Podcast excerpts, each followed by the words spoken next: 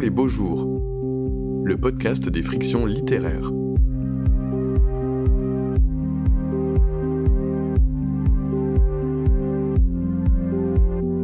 Qui a peur des histoires?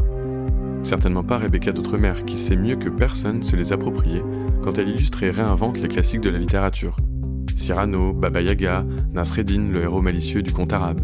Sous ses pinceaux apparaît un monde peuplé de créatures sombres et fantastiques, d'un lapin philosophe, l'inoubliable Jacominus, de princesses oubliées ou d'une belle au bois dormant qui s'affranchit des codes visuels habituels.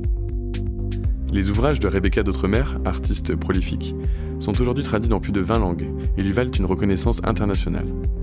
Voici une occasion rare de découvrir l'une des plus grandes autrices illustratrices du XXIe siècle et de se laisser embarquer dans ces univers fantastiques un entretien animé par Elodie Karaki et enregistré en public le 15 juillet 2021 au Conservatoire Pierre Barbizet à Marseille lors de la cinquième édition du festival Oh les beaux jours.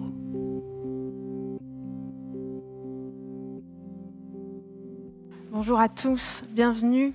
Bienvenue à cette rencontre. Bonjour à vous, Rebecca D'autremer. Bonjour. Bienvenue à Oh les beaux jours. Nous allons donc passer euh, une heure, euh, une heure ensemble pour euh, évoquer votre parcours, euh, nous arrêter sur certains de, vos livres. vous êtes autrice illustratrice hein, pour des livres, alors on dit destinés à la jeunesse, mais j'ai envie de dire destinés à tout le monde surtout. vous êtes née à Gap, vous êtes montée à Paris pour mener vos études. Vous êtes passée par l'atelier de Sèvres et puis ensuite par les, arts déco. Vous avez suivi donc une formation de graphisme et où vous avez aussi où vous vous êtes aussi passionné pour la photographie à ce moment-là. Donc vous avez publié un premier livre en 96 euh, et puis votre travail a commencé à se faire connaître avec L'amoureux euh, que vous avez publié chez Gauthier Langros en 2003. Euh, donc vous avez signé le texte et le dessin. Euh, livre qui a remporté le prix Sorcière l'année suivante.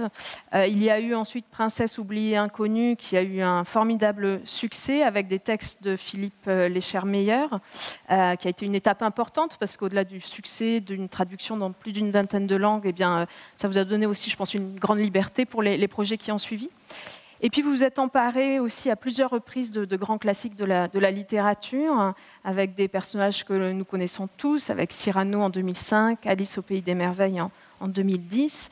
Et puis ensuite, il y a eu euh, votre collaboration avec les éditions Tichina, dont on va reparler, où vous avez publié donc euh, le livre Soi d'Alessandro Barrico, euh, et puis Des souris et des hommes l'année dernière, dont on va reparler en, en, fin de, en fin de discussion, qui est un livre vraiment très très impressionnant, un très beau, un très bel ouvrage.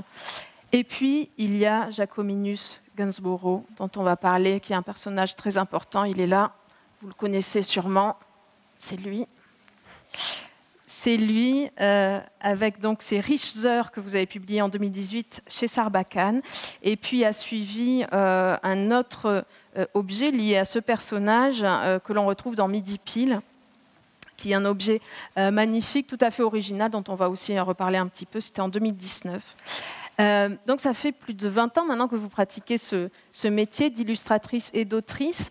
Et quand on a dans les, mains voilà, ce livre-là dont on va parler tout à l'heure, euh, Des souris et des hommes, euh, donc de Steinbeck, on est impressionné par l'ambition que vous avez dans ce livre, au niveau graphique, au niveau narratif, au niveau aussi de la composition entre le texte et les images.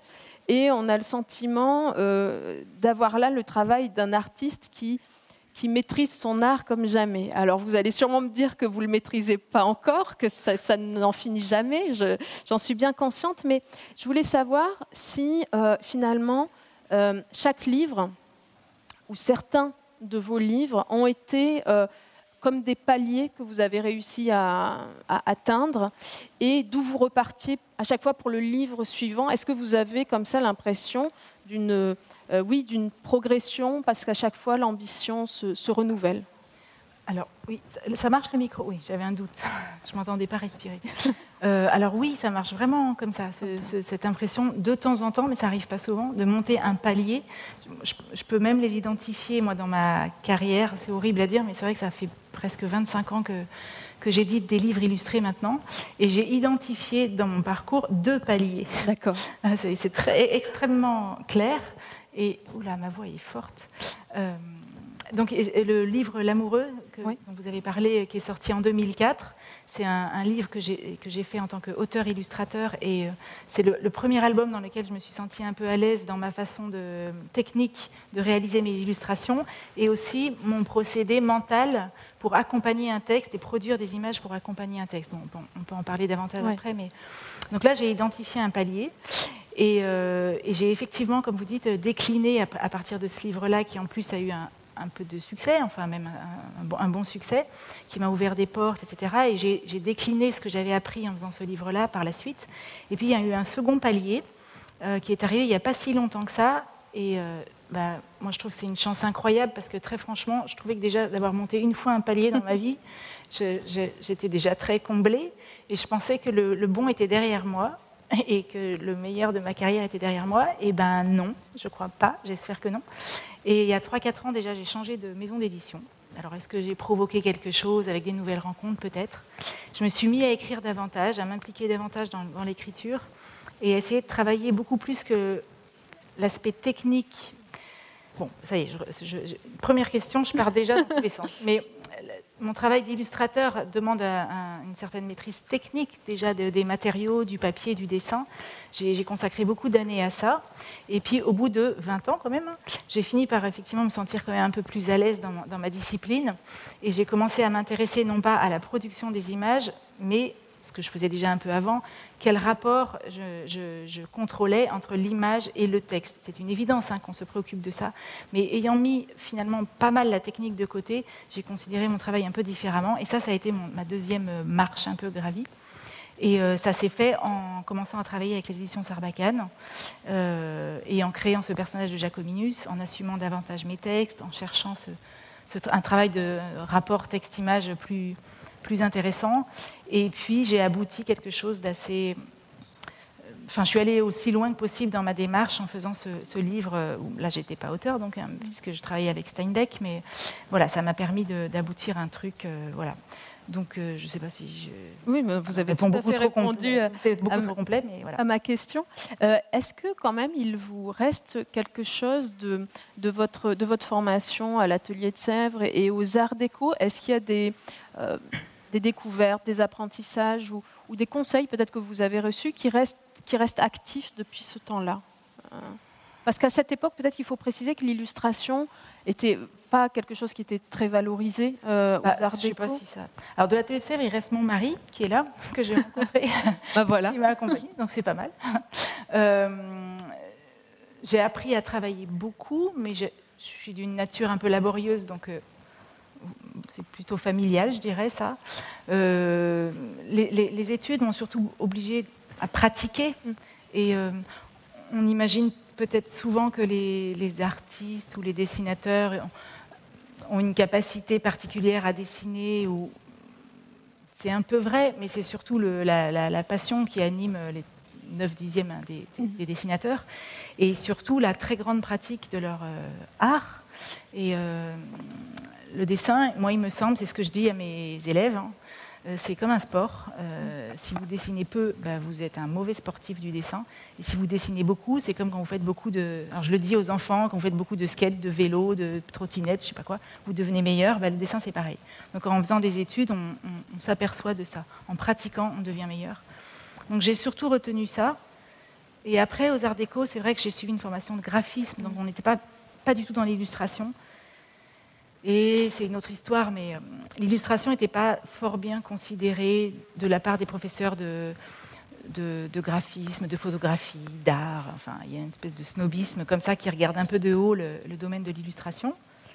Moi, j'ai mon interprétation. Euh, je pense que le domaine de l'illustration, du livre illustré, qui est consacré essentiellement, ça change, hein, mais à la jeunesse, c'était aussi un monde assez féminin. Et je pense qu'il y avait un vrai machisme de la part des professeurs. Euh, c'est pour les enfants, euh, c'est pour les. Il me disait toujours, ah, c'est pour les petits enfants et tout ça. Il y avait une espèce de condescendance comme ça, assez désagréable. Les choses changent maintenant. Il y a une meilleure reconnaissance de, cette discipline, mais euh, donc euh, de, mes études, je suis un peu, un peu mitigée quand même. J'ai appris à me battre pour affirmer mes goûts. La parole directe du professeur, est-ce qu'elle m'a apporté quelque chose? Je, je m'abstiens de répondre. D'accord. Euh, euh, vous, le disiez, euh, c'est de la pratique continuelle. En, vous lisant, en écoutant aussi certains, certains entretiens, j'ai compris que vous aimiez quand même les grands chantiers, les grands défis, les projets qui, qui vont vous demander du temps. et je me demandais, au-delà de, cette ambition hein, dont, on parle, dont on parlait, est-ce que c'est aussi comme ça euh, que vous travaillez le mieux en fait Est-ce que euh, le dans fait d'être vous voulez dire dans, Oui, puis dans le dans, dans l'immersion prolongée, on va dire, avec des je sais pas des très grandes des très grandes journées. Est-ce que ça correspond bien aussi à, à ce que vous voulez faire hein? Bah, Après, c'est peut-être une question de personnalité. Enfin, des illustrateurs que je connaisse qui bossent depuis longtemps, parce qu'il faut durer hein, dans le métier. Il y a beaucoup de gros bosseurs quand même. Euh, mais oui, moi j'aime bien euh, quand je sais qu'il y a une, comment on dit, deadline en français, je ne sais même plus, enfin une date limite, une échéance qui s'approche, ben, ça va me mettre encore plus au travail. Quand je sais que c'est difficile, j'ai une espèce d'orgueil comme ça qui m'anime et qui me fait que je me lève le matin. Euh, puis on a envie de faire bien, on a, on a, envie de faire mieux que la dernière fois. Donc c'est vrai que les livres prennent de l'ampleur et ça devient de plus en plus compliqué, de plus en plus gros, de plus en plus beau. Et à chaque fois, je me dis, oh, c'est la dernière fois que je fais un livre de 400 pages, et puis la fois d'après. je rajoute encore. Euh, mais parce que c'est un challenge, quoi. C'est, marrant de faire ça. Mais après, le challenge peut être. Ça, peut paraître évident quand c'est des livres très conséquents avec beaucoup d'images. On se dit, oh là là, quel travail. Mais des fois, ça peut être plus fin. Il y a peut-être moins de dessins, mais le, défi pour moi, ça sera de, de, remettre en question mon travail, de dessiner de façon plus légère. Ou ça peut être un défi aussi qui est moins visible pour le lecteur, mais qui sera un défi pour moi. Euh, puis c'est le changement, il faut que je, me force à, changer dans mes projets pour ouais, me remettre en question. Et ça, j'aime bien, oui, c'est comme ça que ça m'anime un peu. Ouais. Merci. Euh, je, parlais de ce temps long euh, aussi pour parler d'un autre temps long. Euh, et, c'est quelque chose que j'ai ressenti aussi euh, avec vos derniers livres, euh, c'est le rapport qu'on a à vos livres en tant que, lecteur. Et ce temps long, il est, il est imposé au lecteur aussi. C'est-à-dire que, enfin, imposé, très gentiment imposé, mais je veux dire que euh, quand on prend un de vos livres, il faut qu'on s'installe. Enfin, on ne va pas en repartir tout de suite. on, va, on, va, on va dériver, on va rester très longtemps sur, sur certaines pages, etc. On a l'impression que voilà, il y, a deux temps longs en, miroir, votre travail, mais aussi nous. Euh, et ça, j'imagine que vous en avez conscience. Alors oui, je l'assume tout à fait. Moi, je consacre beaucoup de temps, beaucoup de peine, beaucoup de sueur euh, à mon boulot. J'ai pas envie que vous lisiez mes bouquins en cinq secondes. Donc, j'essaye de choper les gens, d'en mettre un maximum et effectivement de coincer euh, les gens.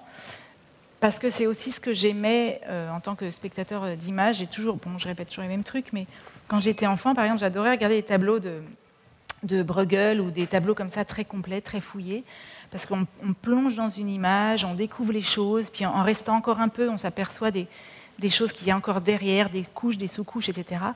Moi, j'aimais ça en tant qu'observateur, spectateur, et donc si je peux le faire et m'amuser à faire ça dans les livres, ça me plaît bien, qu'il y ait plein de couches de lecture dans le texte, dans l'image, des petits détails à regarder, à fouiller. Je ne suis pas dans, dans, un travail qui est tout à fait intéressant aussi, mais ce n'est pas ma pratique. De gens qui vont être plus dans une gestuelle, faire confiance à leur, euh, je sais pas, à leur énergie, qui vont communiquer une émotion comme ça, un peu brusque, et un peu fugace comme ça au lecteur. C'est pas mon truc. Moi, j'ai envie de créer un petit monde, d'inviter les gens dans le petit monde et qu'ils y passent le plus de temps possible, s'ils s'y sentent bien. C'est ça mon truc. Donc je l'assume, je ne sais pas si c'est bien, pas bien, je ne sais pas, mais c'est ce que je fais, c'est ce que je propose. En tout cas, oui, vous proposez une expérience de lecture, c'est ça qui, oui. ah bah, dans le Steinbeck, typiquement, bon, enfin, on en reparlera peut-être tout à l'heure, mais euh, quand vous lisez un roman, bon, on en parlera tout à l'heure. on va y venir. On va y, on va y venir. Euh, avant cela, je, voulais quand même euh, revenir sur les, les, classiques de la littérature que, que vous avez euh, ressaisis, puisqu'il y en a eu quand même de, de, de, nombreux. qu'est-ce qui vous, qu'est-ce qui vous intéressait dans, dans, ce geste-là de ressaisir finalement des, figures, des histoires, des, univers euh, qui nous sont, en tout cas pour beaucoup d'entre nous, familiers ou dont on a déjà peut-être euh, une image. Est-ce qu'il y avait la volonté aussi peut-être de matérialiser euh, un univers qui, euh, qui nous habite tous depuis, depuis l'enfance Ou, ou est-ce que c'est pas aussi unifié que ça Et pour Alice, ça a été une, démarche particulière, pour Cyrano une autre? Est-ce que... Bon, pour vous dire la vérité, j'ai pas toujours, j'ai pas tout raisonné, j'ai pas raisonné tous mes choix dans, dans mes dans mes publications. La vérité, c'est qu'au début, quand on commence en tant qu'auteur, illustrateur, déjà, on est bien content de pouvoir publier quelque chose. Bien sûr, euh, et, on fait un peu ce que vous faites, un peu ce qu'on vous demande. Hein. Et on est déjà très heureux de le faire. Puis, peut-être qu'on manque aussi un peu d'idées, donc on va s'intéresser à des classiques. Et puis après, on, peut aussi s'intéresser. Alors, j'ai un peu fait, il y a un peu tous les cas de figure. Ça m'est arrivé aussi de m'intéresser à des classiques parce que ça m'intéressait sincèrement et en me disant tiens, je vais me réemparer de telle figure, etc. Ou alors parce que par exemple, j'avais travaillé sur un livre qui s'appelle Le journal secret du petit Pousset, qui que Philippe Le Chermeyer, qui a écrit Les princesses aussi, euh, était en train de travailler. Il m'en a parlé, et puis je me son approche était intéressante, puisqu'il a imaginé ce qu'aurait pu être le journal du petit Pousset. Donc on suit l'histoire du petit Pousset, mais par le journal du, personnage principal. donc je me suis greffée sur le projet en me disant, tiens, bonne idée, etc.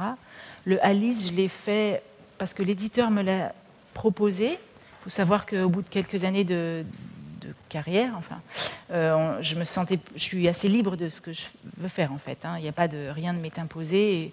Les éditeurs sont ouverts à, mes envies euh, à chaque rentrée. Donc ils me demandent chaque année, eh ben, qu'est-ce que tu fais cette année? Donc je suis, je suis, vraiment libre de ce que je veux faire. Et euh, un jour, l'éditeur m'a suggéré très gentiment, peut-être ça t'intéresserait pas d'essayer un Alice, je me rappelle. Et moi, ça m'intéressait a priori pas parce que c'était une histoire que j'aimais pas quand j'étais mm. enfant. Et, Moi non plus. En fait, j'ai découvert que personne n'aime Alice. Ah, personne n'aime Alice. Ah, bah, enfin, c'est une histoire qui est inconfortable. et, mais en même temps, c'est ce que vous disiez, typiquement dans cette histoire d'Alice, euh, il y a beaucoup de gens qui n'apprécient pas ou qui la trouvent inconfortable. Elle l'est, en fait, un peu gênante, un peu bizarre, etc. Mais comme c'est un personnage qu'on connaît, qui a, qui a habité un peu. Euh, qui est passé dans notre enfance, dans notre vie. On a vu des films, on a vu des histoires, on a des trucs, des images, on a les photos de Lewis Carroll qu'on connaît. Enfin, il y a toute espèce d'univers comme ça qui existe, qui fait partie de notre vie, qu'on le veuille ou non. Ben, il y a un plaisir aussi à se replonger dans ce truc. Et je continue à ne pas aimer beaucoup le personnage d'Alice, mais j'ai eu vraiment plaisir à l'illustrer. Et cette espèce d'étrangeté du livre, ben, ça m'a permis de faire aussi des images euh, qui étaient un peu autres que ce que je pouvais faire dans un. Voilà, donc il y a plein de raisons. Euh, qui font qu'on s'intéresse à des choses euh, mm. qui ont déjà été illustrées. Alors Alice, ça a été illustré euh, des milliers de fois. Hein. Mais, euh, et après, pour vous faire une vraie réponse sur les contes classiques, oui.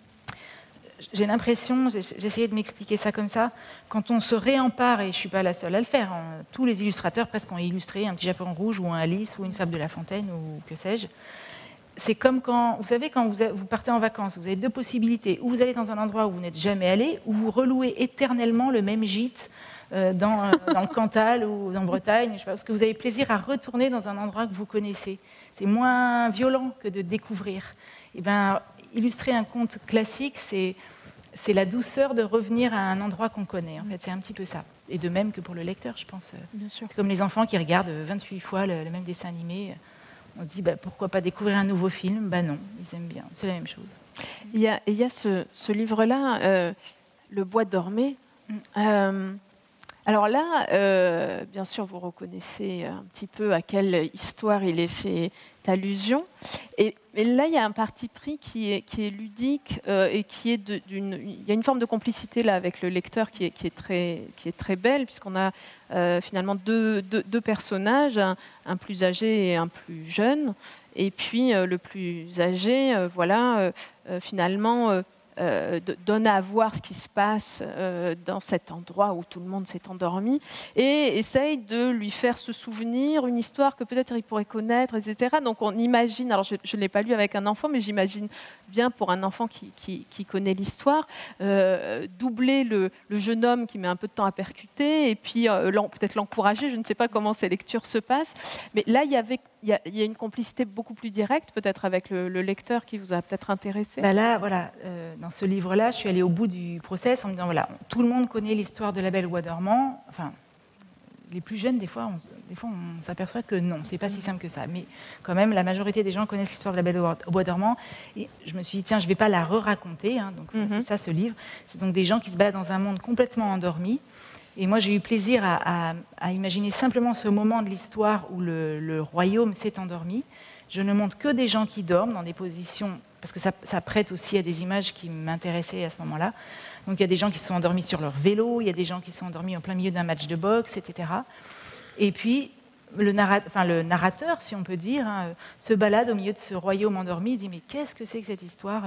Mais c'est quoi déjà? Il y a eu un sort, je ne me rappelle plus. Euh, pourquoi il dorment Enfin bref, et je m'amuse avec le.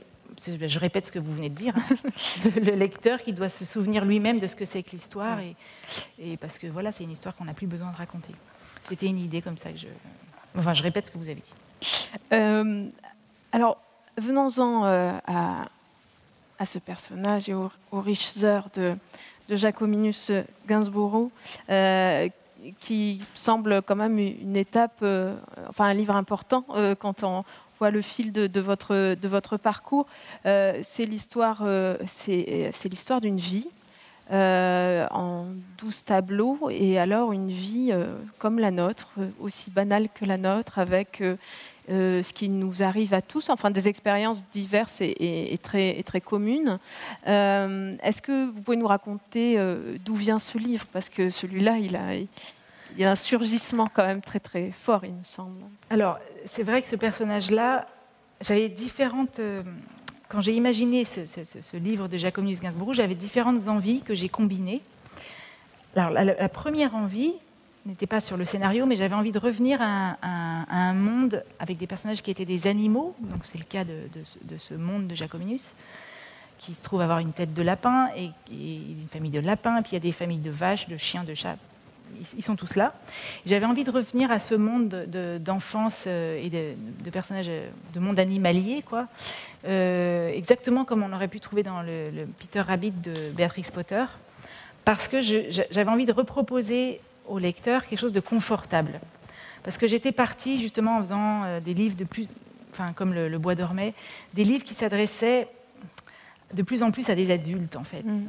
et, je me, et, je me, suis dit que je me fourvoyais un peu comme j'ai la chance d'avoir des livres qui ont un certain succès, euh, et que les adultes euh, qui collectionnent des livres illustrés et qui s'intéressent à, l'édition illustrée voilà, s'intéressaient de plus en plus à mon travail, je finissais par travailler pour les adultes, enfin à ne plus me soucier de l'enfance, en, en faisant semblant de m'en soucier. Enfin, je, sais, je, me suis rendu compte que je me, je me, perdais un petit peu. Et je me suis dit, non, non, il faut que je revienne à quelque chose que moi j'aimais quand j'étais enfant et que je propose un monde d'enfance qui peut plaire aussi aux adultes de toute façon. Hein. Mais voilà, donc je me suis imposée avec plaisir hein, de recréer ce monde euh, avec ces animaux, etc. Avec mes souvenirs, moi que j'avais, le plaisir que j'avais à regarder euh, ces, fameux livres de, de, Béatrix Potter, où tout est parfait. Vous savez, dans Béatrix Potter, quand une petite barrière est cassée dans le jardin, elle est juste cassée au bon endroit. Il y a le petit pot de fleurs qui est tombé juste sur le côté, le petit géranium, il est là. Tout est, je sais pas, il y a une espèce de douceur de vie qui est, et même quand il y a un drame, c'est un drame qui est doux. Je ne sais pas comment c'est fichu, mais voilà. Donc j'avais envie de reproposer ça. Mais il n'empêche que je n'aime pas pour autant euh, faire des propositions euh, parce que c'est pour les enfants, que ce soit trop simplifié, trop niais, trop. Euh, c'est pas ça la vie. Et j'ai mon autre côté qui me disait ben, j'ai envie de parler de toute une vie et j'ai envie de parler de la vie telle qu'elle est vraiment, sans éclat, mais, et sans pathos exagéré, mais en même temps une vie quoi, normale. Donc dans la vie, bah, il y a quoi? Il y a la naissance, la vie et la mort. J'ai posé mes trois, mes trois jalons. Il y a l'attente, le vieillissement, les amis, la solitude, le regret, l'espoir. J'ai osé prendre ces thèmes aussi euh, énormes et aussi, aussi larges que ça. Et je me suis dit, voilà, je vais, je vais faire ça. Je prends mon petit lapin et je raconte une vie dans son aspect le plus énorme et en même temps le plus vrai, il me semblait et en même temps le plus banal. C'était mon, idée de départ. Puis après, on arrête de se poser des questions, puis on, fait son bouquin et puis on se fait plaisir. Mais c'est parti avec ces, différentes envies. Puis il y a eu d'autres envies, mais je ne m'en souviens plus.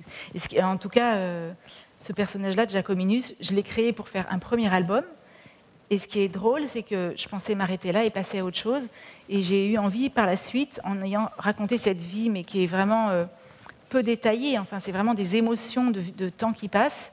Et euh, je me suis dit après, tiens, je, finalement, ce petit personnage-là, il a vraiment pris corps et j'ai eu envie de continuer à en parler.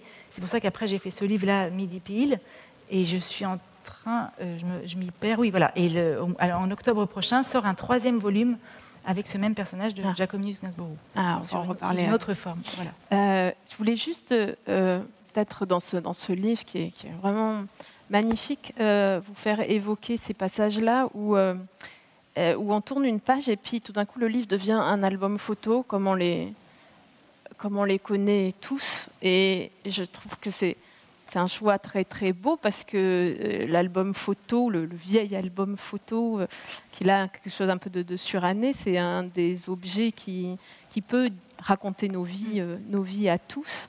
Et là, vous faites un, travail vraiment très très beau de, de collection euh, de, voilà, y a, je crois qu'il y en a trois en tout. Il y a trois, il y a trois moments en fait. Il y a c'est 12 tableaux de vie, donc la naissance, l'école, ces espèces de grands moments. Ça fonctionne en tableau au, sens tableau théâtral. Hein. cette vie qui passe et qui, commence et qui finit. Et il y a trois euh, entractes, on peut dire, avec ces, pages de, de, photographie, c'est exactement mm. ça, hein. euh, avec ce que le personnage attend, les personnages qu'il va rencontrer et les choses qu'il a apprises. Mm. Et euh, après, ça, c'est personnellement, moi, les, je, suis une photographe manquée. Ah. J'ai toujours adoré l'objet, la photo, la produire et puis surtout l'objet photographique. Et il y a un truc qui m'a toujours fasciné dans les familles, alors malheureusement de moins en moins avec le numérique, mais moi j'identifie encore chez mes parents ce, carton de photos de famille qu'on a un peu tous hein, chez, les grands-mères et tout ça et qui sont, enfin, chez mes parents, c'est un bazar complet, donc tout est en vrac. Alors, ce qui est génial, c'est qu'on pioche. Alors, on retrouve ses parents, euh, on se voit petit, etc. Et puis, on voit les grands-parents, et puis on voit des photos, on ne sait pas du tout qui c'est. Euh, et c'est ces photos qui sont un peu, on ne sait pas trop, euh, est-ce que c'est à telle époque, est-ce que c'est dans la maison de la vieille tante, est-ce que c'est est-ce que le, est-ce que le voisin, est-ce que c'est l'amant de, de, la maîtresse du je sais pas qui. Enfin, j'aime bien cette, espèce d'agglomérat de choses identifiées et non identifiées. Et euh, ce mystère, ces choses qui ne sont pas tout à fait expliquées dans les vies et dans les familles. Et c'est ce que j'avais envie aussi de, proposer un peu. ces photos-là, à ces moments de vie, elles donnent de la matière de vie, mais elles ne sont pas hyper explicites. Quoi. Mm. Et d'ailleurs, je peux vous dire, j'ai un autre projet avec Jacominus, bon, un peu lointain, mais je voudrais reconstituer vraiment, ne travailler que en album photo et faire un gros, gros pavé de l'album photo de cette vie et de toute cette famille, avec des choses qui seraient expliquées et pas expliquées. Ça, ça, me plaît beaucoup. À chaque, réponse, je suis très, très claire. à chaque réponse, il y a un projet de livre qui, qui nous est annoncé. C'est, euh, oui, bah, non, c'est les idées. C'est pas, les idées qui manquent, c'est le temps. Euh, est-ce que euh, quelque chose a changé aussi avec ce livre dans votre rapport au texte, dans votre, dans votre rapport à, à l'écriture, où vous êtes peut-être plus, plus présente ici plus... Ben, c'est-à-dire que j'avais déjà travaillé mes propres textes et illustré mes propres textes à cinq ou six reprises, peut-être même pas. Mais je vous avoue que je m'étais jamais pris énormément au sérieux. Mm. J'avais souvent euh, proposé des textes à l'éditeur euh, comme de la matière prétexte à créer certaines images. Même dans le bois dormant, dans le bois dormait, en fait, j'avais envie de dessiner des gens euh, endormis dans des positions bizarres. Et c'était presque un prétexte pour dessiner ça. Et là, pour la première fois, je ne sais pas si en vieillissant, j'assume un peu plus mes mots et, ce travail d'auteur de, texte, mais c'est un peu le cas quand même. Je me suis sentie un peu plus légitime et j'ai osé m'impliquer davantage dans le texte et y mettre un peu plus de moi, être un peu plus sincère. Je pense qu'avant, c'était des choses assez pudiques quand même. Et là, je me suis plus impliquée dans l'écriture et maintenant, je me sens un peu libérée de ça. Je vais vous annoncer encore un troisième bouquin. Allons-y. Euh, mais, mais, de fait, j'ai des projets de, de, livres où je m'impliquerai beaucoup plus en tant qu'auteur et, bon, je vais arrêter parce que je vous ai croire que je, raconte des blagues, mais c'est vrai à chaque fois. Euh, j'étais curieuse de savoir euh, les, les, retours marquants que vous aviez eus de la part des lecteurs. De... Sur Jacomius Alors, oui, il y a eu des choses étonnantes. Moi, j'espérais que, comme ça raconte toute une vie, c'est le rêve, on, peut tous vous répondre la même chose, hein, mais bah, c'est sûr que, surtout là, avec le, nombre de publications, que ce soit illustrées ou en roman, dans, dans toute la vie de l'édition. Il y a tellement de choses qui sont proposées dans les librairies, tellement de choses, et puis des choses super en plus, hein, que c'est pas facile de faire sa place. Et le grand rêve de tous, c'est de durer un peu plus que 15 jours sur la console de la librairie, quand on y arrive. Et que non seulement les, livres soient achetés, qu'ils soient lus, encore mieux, et euh, qui restent un peu et que les personnes les gardent chez eux et qui les relisent et qui les transmettent à leur famille, leurs amis, leurs enfants. Ça, c'est le fantasme absolu. Et donc, ce livre-là, je me disais, bon, le texte est assez. Euh, c'est pas un texte euh, d'enfance, c'est pas un texte euh, avec un vocabulaire simple, c'est un texte assez littéraire. Vous n'avez pas trop à moi d'en juger, mais ce n'est pas un texte simplifié, mm. voilà, pour la petite enfance. Et donc je me disais, voilà, ce livre, il peut être observé par des enfants en très bas âge, parce qu'il y a une espèce de jeu de chercher trouve, il y a plein de petits personnages à regarder dans des tableaux assez complets et détaillés. Et puis il y a un texte qui peut évoquer différentes choses selon l'âge du lecteur. Donc j'espérais que ça pouvait être un livre qui serait partagé entre des plus grands et des plus vieux, le, père et l'enfant, la grand-mère et la petite-fille, etc. Donc c'était un espoir, mais quand on fait le livre, on ne sait pas comment ça va, ce que ça va devenir. Alors j'ai eu des retours dans ce sens-là, donc c'est exactement ce que je voulais. Après, moi, je n'ai pas les retours négatifs. Les gens qui ont détesté et qui ont laissé tomber le livre au bout de deux secondes, ben, ils ne viennent pas me voir pour le dire en général. Mais j'ai eu des courriers, j'ai rencontré des mamans dans les séances de dédicace qui m'ont fait des retours dans ce sens. Et ça, c'était vraiment génial et ça m'a vraiment fait plaisir. Et à plein d'aspects. Et j'ai un, reçu un courrier d'un monsieur qui a plus de 90 ans, mais bon, qui me suit depuis un moment et qui m'a dit oh, J'ai beaucoup aimé Jacominus, etc. Et je peux concevoir, ça quand, quand, on raconte toute une vie, et notamment, notamment qu'on évoque aussi la mort d'un personnage avec douceur, bah peut-être oui, ça peut toucher des gens qui arrivent à la fin de leur vie. Et, aussi une maman, je me rappelle, qui m'a dit que sa petite fille, qui avait 5 ans, donc vraiment petite, hein, euh, bah, sa page préférée, c'était la page de l'enterrement de la grand-mère. Et elle voulait toujours venir voir l'enterrement de la grand-mère. Et c'est exactement ce que j'espérais aussi, pouvoir aborder avec les enfants des sujets officiellement graves, mais avec douceur. Et dire que voilà, c'est ce que je veux dire aussi dans ce livre-là. Euh, la mort fait partie de la vie, mais ça n'est pas que ça. Souvent, quand on parle de la mort aux enfants, eh ben, on leur fait un livre sur la mort. C'est hyper, hyper dur, en fait. Et c'est rare qu'on parle simplement de la mort comme un juste un, aspect de la vie, mais il y a aussi autre chose, et c'est exactement ce que j'ai mis dans, dans ce bouquin-là. Donc j'ai eu des retours euh, qui me confortaient dans mon choix, mais encore une fois, j'ai eu que les gens sympathiques qui venaient me voir en dédicace. J'espère que c'est la majorité. Alors parlons de, Midi Pile qui est là. Euh, Midi Pile, on retrouve donc Jacominus Gainsborough. Et alors là, enfin sacré bruit votre. Oui, c'est à chaque fois c'est. Euh, donc on retrouve notre personnage. Alors là, c'est encore une autre expérience euh, de lecture parce que c'est un livre donc qui est creusé euh, dans son épaisseur. Peut-être je peux vous laisser le, présenter. Pas très facile. Ou alors je vous laisse euh, ouais, peut-être Il faut aller le regarder après. Euh, donc c'est un livre, comme vous le voyez, qui est, creusé dans son, dans son épaisseur, où à chaque fois qu'on tourne une page, des choses qui sont cachées se, dévoilent. Et donc il y a une histoire, hein, c'est l'histoire d'un rendez-vous. de quelqu'un qui va se, mettre en marche, et nous, lecteurs, on est de son côté, qui va faire cette traversée donc, du livre, puisque euh, tout au bout du livre, il y a Jacominus euh, qui attend qui attend midi pile euh, pour retrouver ce, personnage. Et on a un texte qui est, on est plongé dans les pensées de Jacominus, qui, bah, qui a du mal à attendre midi pile en fait, qui, qui, s'impatiente. donc là, c'est c'est un autre objet et en même temps, vous gardez quand même cette, cet univers, ce personnage. Vous aviez envie de, de changer de, de, d'expérience et en même temps, mais quand même de profiter de ce, de ce monde-là que vous aviez posé Je ne sais, plus comment viennent euh, les idées, franchement. Je sais que j'avais envie de faire un objet comme ça en papier découpé, donc exactement ce que vous venez de décrire, hein, je ne vais pas répéter, un livre creusé. Des fois, on je me mets des contraintes.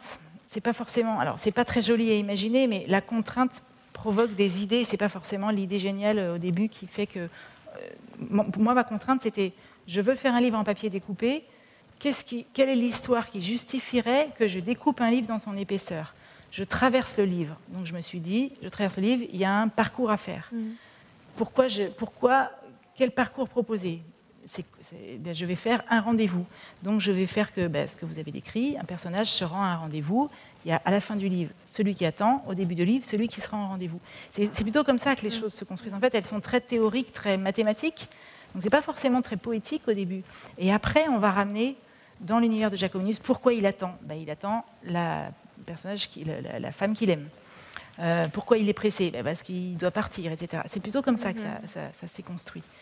Mais euh, je travaille très souvent comme ça, en, me donnant des contraintes très théoriques, et je pars très souvent de l'objet. Donc le prochain qui sort en octobre, c'est un livre Leporello, un livre en une fresque en accordéon je voulais faire une fresque, je voulais retravailler avec Jacominus. Qu'est-ce qui justifie que je raconte quelque chose sur une fresque? C'est comme ça que je, fonctionne. Désolée. Non, euh, euh, non, c'est comme ça. Fait, la vérité, euh, c'est tout à fait intéressant. je sais que, que, vous aimez beaucoup le théâtre, le spectacle vivant. on peut le deviner peut-être dans ce, dans ce, dans ce, dans ce livre-là, puisque on, on peut avoir l'impression comme ça qu'on a des, bah, des, décors qui sont superposés et qui, euh, et qui, et qui changent. Est-ce qu'il y a des... Euh, il y a un vrai lien pour vous, il y a une vraie inspiration comme ça entre, entre le théâtre et, la façon dont vous pratiquez le, livre euh, illustré? Alors, il me semble que oui. Enfin, en tout cas, moi, quand ça m'arrive de donner des, des, ateliers à des jeunes élèves, enfin, des, jeunes, des jeunes gens qui souhaitent faire de l'illustration, développer des, des projets de livres illustrés. Et je trouve que raisonner euh, en tant que metteur en scène de théâtre, quand on est devant la page blanche, je trouve que ça, aide beaucoup. Euh, alors, si vous voulez, je peux vous expliquer un petit peu ce que j'essaye de transmettre à mes élèves. C'est un espèce de process de, de, réflexion. Quand vous êtes euh, illustrateur, vous êtes devant votre page blanche, vous devez mettre en scène du sens du texte. Ça peut être le titre d'une affiche, mais ça peut être un bout d'histoire ou une phrase d'histoire. Vous avez du sens et vous, devez produire une image. Il me semble que c'est très similaire à un metteur en scène qui doit, pareil, raconter quelque chose et il a une scène vide devant lui. Et pour l'illustrateur, je trouve que c'est plus facile de s'imaginer donc la scène vide sur laquelle il va inviter des acteurs à qui il va demander d'interpréter quelque chose. Il va demander à un décorateur d'amener du, bah, du décor. Il va éclairer sa scène il va demander à, ses acteurs d'interpréter les choses avec un acting qui peut être très euh, comédia dell'arte ou plein, tout, pleine de retenue. Il va demander à, une costumière de faire euh, des robes, des costumes ou de mettre les gens tout nus. Enfin bref, c'est beaucoup plus concret. C'est ce que je dis à mes élèves qui, souvent disent J'ai pas d'idée, j'ai pas d'idée. Puis ils regardent en l'air et ils attendent qu'il se passe quelque chose, mais il se passe jamais rien en général. Et du coup, ils ont toujours les mêmes idées sur un même sujet. Euh, les illustrateurs très souvent vont avoir les mêmes, les mêmes vues, le petit chaperon rouge dans la forêt, ben, il y a les arbres, le petit chaperon rouge au milieu, et puis le chemin qui arrive comme ça, et on a toujours les mêmes images. Mais si on raisonne un peu plus matériellement avec cette scène vide, ces acteurs qui viennent, qui vont jouer avec le décor, on, observe mentalement ce qui peut se passer sur une scène, moi je sais que ça m'aide beaucoup. C'est un peu l'espèce de process euh, que je propose à, mes élèves pour trouver des... voilà, pour mettre en scène les images et mettre en scène le sens qu'ils ont à, supporter dans leur livre. Moi, je trouve que c'est très très proche comme discipline. Et euh, je sais que, bon, je, malheureusement, on ne peut pas aller trop au théâtre en ce moment, mais j'y vais pas tant que ça. Mais à chaque fois, je, me dis, mais oui, tiens, euh, ça m'aide quand je vois une pièce de théâtre et des, idées de mise en scène théâtrale m'apportent me, beaucoup de choses euh, pour la, pour moi, c'est de la, ce que j'ai fait dans le Steinbeck, typiquement, c'est de la mise en scène sur du papier. Mm. C'est un petit peu comme ça que je. Et puis ça, ça le, surgissement d'un décor, d'un personnage appelle forcément le, euh, la narration, appelle le rythme, appelle, appelle l'histoire. Oui, ou inversement, mais les deux sont combinés. Oui. Et euh, oui, je trouve que c'est très similaire. Comme... Et puis dans un livre, vous avez un, espace euh, déterminé, vous avez le quatrième mur, vous êtes bloqué dans une forme. Et, voilà, c'est vraiment très. Mais quand, vous êtes metteur en scène, j'imagine, j'en sais rien après tout, mais que quand vous invitez un acteur sur une scène, il y a un moment où c'est l'acteur qui va vous donner des idées. Vous lui dites, voilà, moi je veux qu'on raconte ça, comment tu me l'interprètes? Et eh bien des fois, je fais venir mon personnage sur, mentalement hein, sur ma feuille blanche et je lui dis, bon, qu'est-ce que tu me fais? Et je l'observe, mon petit lapin. Est-ce qu'il va faire des bons Est-ce qu'il va faire et, du coup, j'ai pas à réfléchir en fait. C'est le personnage qui me donne lui-même. Bon, c'est très théorique, hein, mais c'est un peu ça quand même. Et j'en suis arrivée peut-être avec un peu de pratique, à euh, la, partie la plus importante quand on fait une image dans un livre illustré, c'est bah, l'idée quand même. Hein. C'est plus la technique. Au bout d'un moment de 20 ans de pratique, c'est mm. plus la réalisation, c'est l'idée. Et euh, pour moi, la, donc la partie la plus importante, c'est la conception de l'image mentale. Et je fais même plus de croquis. Donc là où je travaille le mieux, c'est le soir dans mon lit. Je prépare l'image du lendemain bon, je suis comme ça. je, me dis, tiens, demain, je vais faire tel passage de l'histoire. Qu'est-ce que je pourrais faire? J'ai tel, tel personnage. Là, je vais enlever les décors ou là, je vais faire ça. Ah ouais, tac, tac. Je commence à visualiser ce que je vais faire. ça se met dans mon, esprit. Et le lendemain matin, je copie ce que j'ai en tête et j'allume la radio. C'est bon, à peu près. Hein. Alors parlons, parlons de ce Steinbeck. Euh, donc des souris et des hommes que vous avez publié l'année dernière aux éditions Tichina. Alors peut-être qu'on peut, on peut dire un mot de ces éditions parce que euh, c'est leur ligne éditoriale en fait. Hein. Je vais citer les deux éditeurs, c'est euh, donc Jonathan Bay et Antoine Ullmann. Donc c'est une maison qui a été fondée en, 2012 et leur ligne c'est donc d'éditer des romans en, version illustrée euh, alors je vais les citer. Euh, l'idée, c'est pas de faire un, complément au texte original, bien sûr, euh, mais c'est de proposer une expérience de lecture réinventée et même une mise en scène, bah, c'est leur mot, du, texte original. Comment votre choix s'est porté sur, sur, sur, ce grand classique de, Steinbeck, donc, qui est paru en 1937 J'imagine peut-être que vous l'aviez déjà lu. Quelle redécouverte ça a été? Comment, comment ça s'est imposé? Alors peut-être juste pour dire deux mots sur les éditions Tichina. Oui, c'est des très jeunes gens à l'époque qui sont venus me voir en 2000, euh, je ne sais plus parce que je me perds dans les années, mais bref. Donc j'avais, vous l'avez dit au début, euh, travaillé une première fois avec eux sur le texte d'Alessandro Barrico, le roman Soi, qui était un gros gros succès de, librairie en, son temps. Et euh, les deux éditeurs, Jonathan et, Antoine, ils étaient un peu amoureux de ce texte. C'est un, texte qui est très romantique pour ceux qui ont déjà lu les baricots. Et euh, ils étaient, tout, était amoureux, enfin, c'était charmant. Et, euh, et, puis, bon, ils aimaient aussi mon travail et ils rêvaient de faire ce livre, d'associer le texte de Baricot et moi. Pourquoi? Bon, c'était leur truc. Donc, euh, et, c'est des gens qui faisaient vraiment, qui ont imaginé cette maison d'édition, mais ils ont publié très peu de livres. Ils sont en train de faire leur sixième ou septième livre, je crois. Et avec l'intention, dès le départ, de faire des livres pour le plaisir de, le financer, de faire que ça marche, mais euh, de faire les livres coup de cœur, quoi. Jamais de faire avec aucune contrainte, etc. Et avec cette ligne d'illustrer des, romans euh, contemporains et des grands romans euh, illustrés. Donc j'avais fait ce, premier livre avec eux d'Alessandro Barreco et c'est eux qui m'ont proposé le texte. Donc ça a pris beaucoup de temps parce qu'ils ont créé leur maison d'édition à ce moment-là. On s'est connus, on est devenus quasiment amis. Hein. Et puis on s'est dit, bon, il faut quand même qu'on retravaille une fois ensemble. Ils ont travaillé avec un autre auteur entre-temps et ils ont lancé un, troisième projet avec un autre. Et on s'est dit, qu'est-ce qu'on peut faire maintenant Si on en fait un deuxième, qu'est-ce qu'on fait Alors, on savait qu'il. Alors, c'est pareil, j'ai toujours des raisons un petit peu qui ne sont pas forcément très jolies à vous donner pour les choix des textes, mais, qui en fait sont très bonnes euh, au final. Mais moi, je savais déjà d'emblée que je voulais, et c'est le cas, bon, il faut avoir ouvert le livre, je ne sais pas si vous voyez grand-chose, mais quand on feuillette ce, ce livre-là, je pense que même mal, vous voyez, il y a, c'est de l'image avant tout. Et vous avez le texte intégral, parce que ça, c'est la ligne. Euh, on n'enlève pas une virgule euh, avec Tichina, il n'est pas question d'enlever une virgule. C'est toujours les textes complets qui sont proposés en version illustrée. Mais moi, je voulais que ce soit un livre d'images avant tout. Donc c'est mathématique. Si vous voulez qu'il y ait plus d'images que de textes, eh ben, il faut prendre plus de... Plus, plus le texte est gros, plus il faudra faire d'images. Enfin, c'est des espèces de raisons un peu bidons comme ça, mais qui sont très concrètes et il faut y penser avant. Donc on cherchait un texte court. Un on, cherchait un texte mythique, parce que c'est plus facile euh, après, pour, parce que c'est des livres très particuliers et, les gens n'ont pas l'habitude de ce genre de livre. Donc euh, quand il y a un texte et un nom derrière euh, qui a déjà fait ses preuves, ça nous simplifie la vie. Et il n'empêche évidemment qu'on cherchait un bon texte, ça, va de soi. Et alors je ne sais pas comment c'est venu, mais ça nous a paru comme une évidence.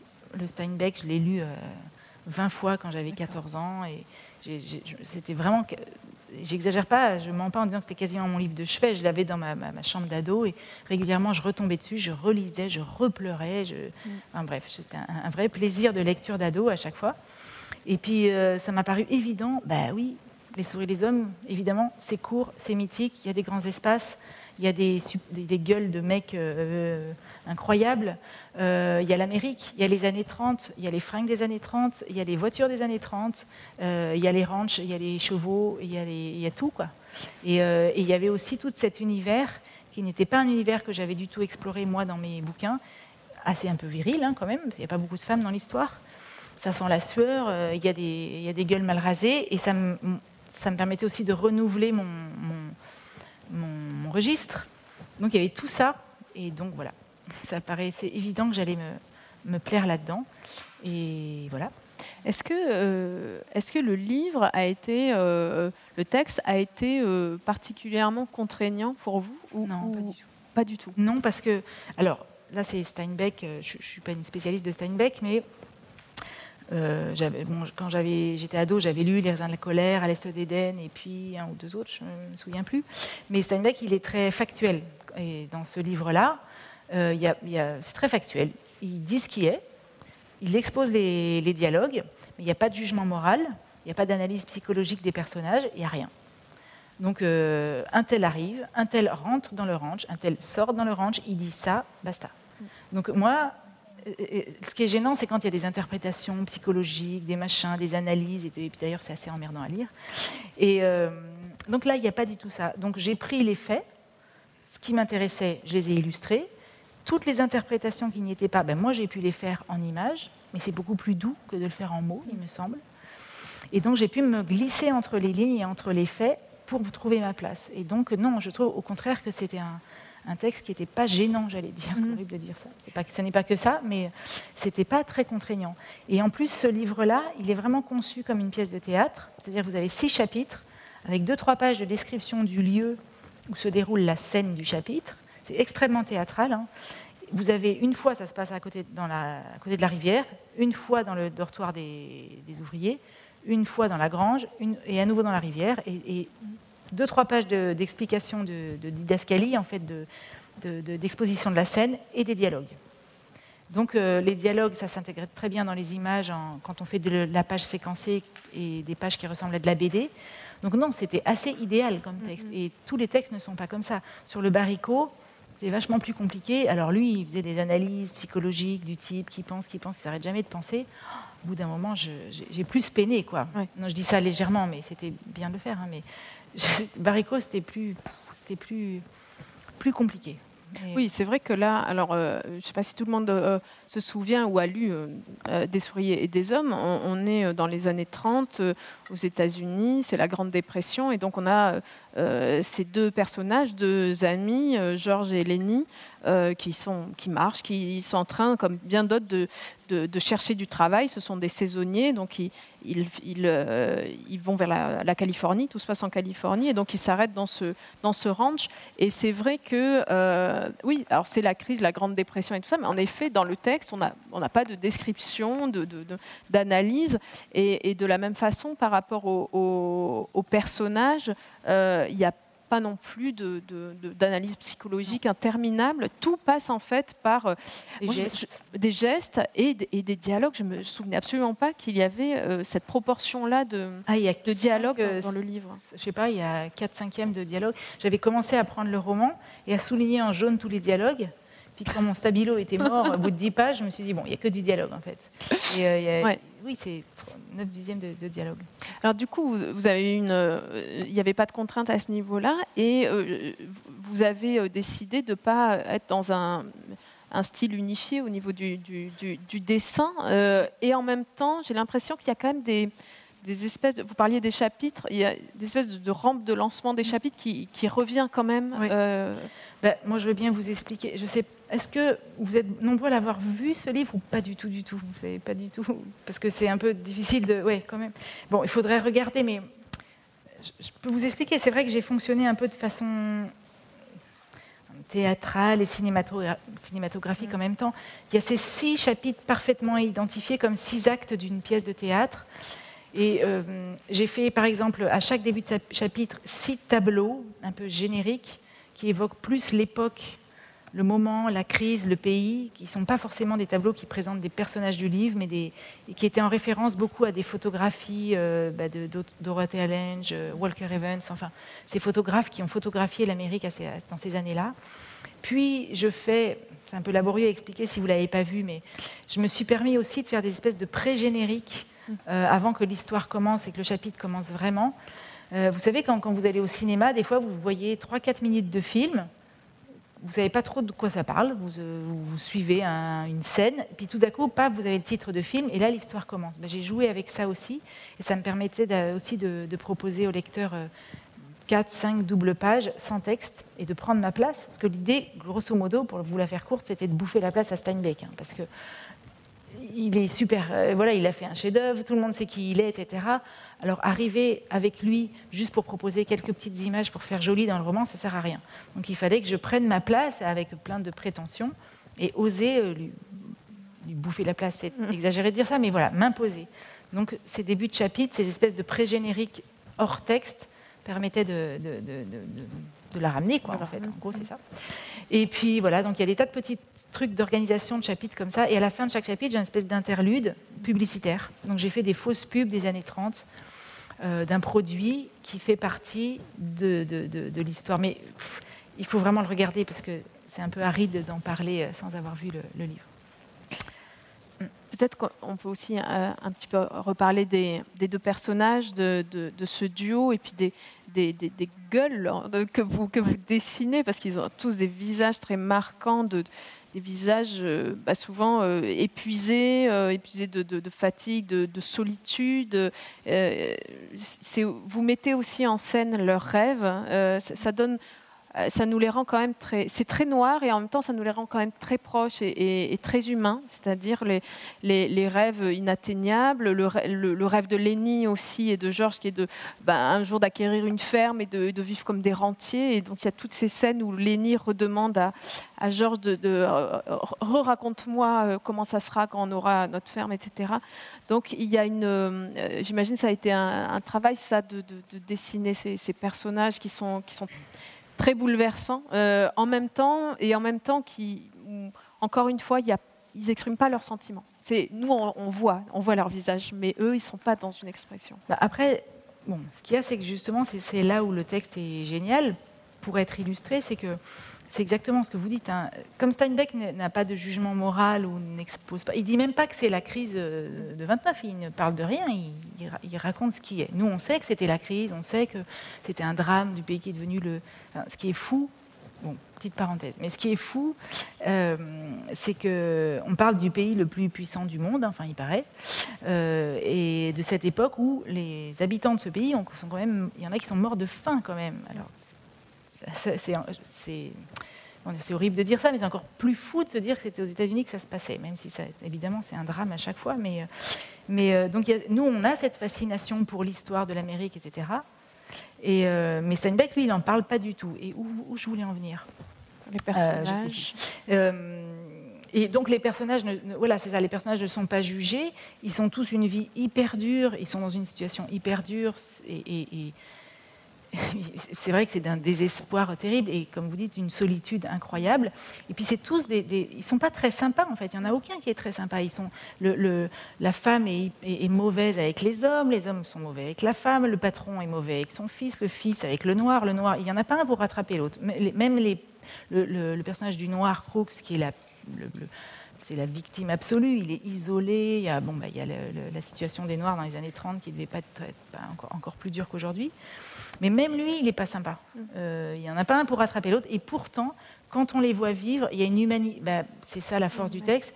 Et ben, on, les aime parce que c'est des êtres humains, ils font ce qu'ils peuvent, ils vivent avec leurs souffrances, etc. Et tout ça, c'est en creux, c'est dans le texte.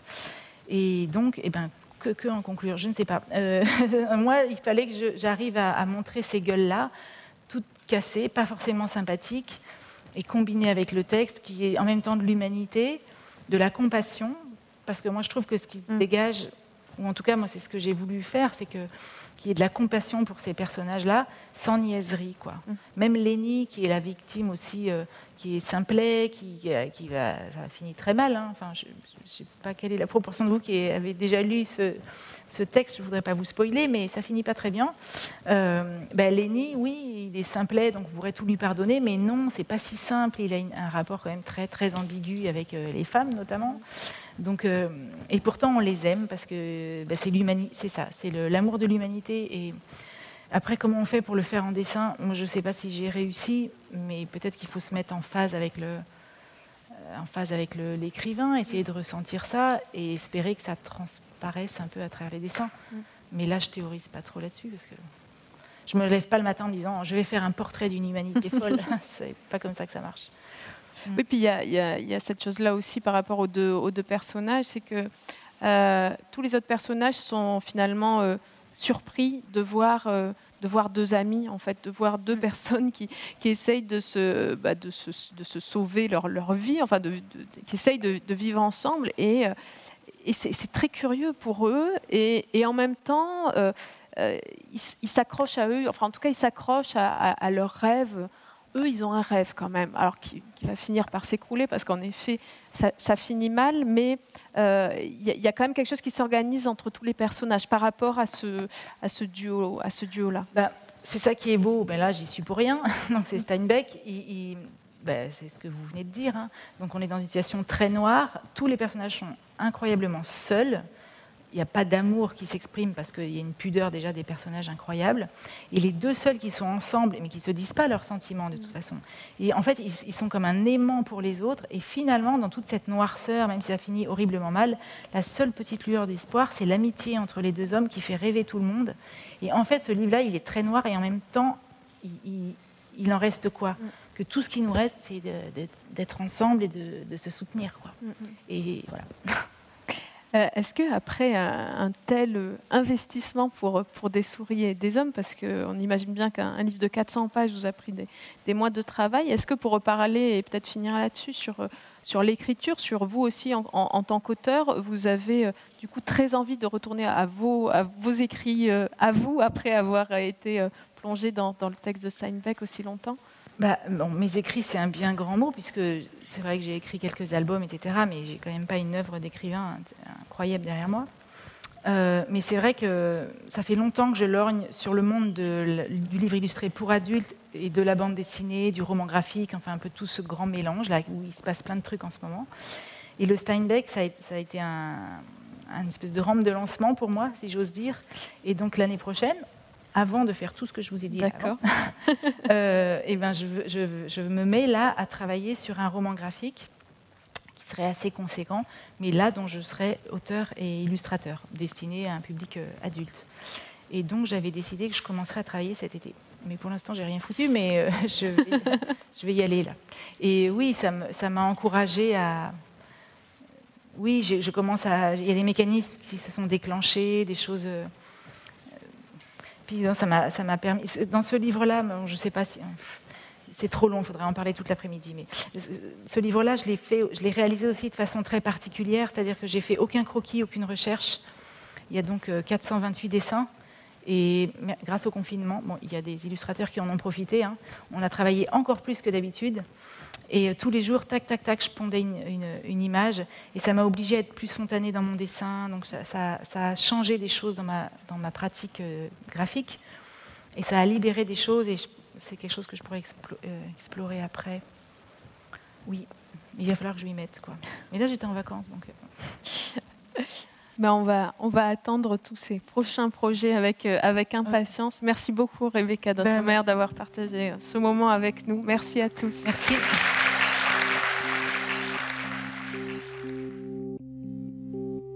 Le festival Haut les Beaux Jours remercie Rebecca d'Outremer ainsi qu'Elodie Karaki qui a animé cet entretien. Retrouvez les références bibliographiques de l'autrice dans le descriptif du podcast. Pour ne manquer aucun épisode des Frictions littéraires, abonnez-vous à ce podcast sur toutes les plateformes habituelles. La sixième édition du festival Haut les Beaux Jours aura lieu du 24 au 29 mai 2022 à Marseille. Montage Clément Lemarié. Voix Benoît Paqueteau. Musique The Unreal Story of Floride by Fred Nefché and French 79. Un podcast produit par Des livres comme des idées.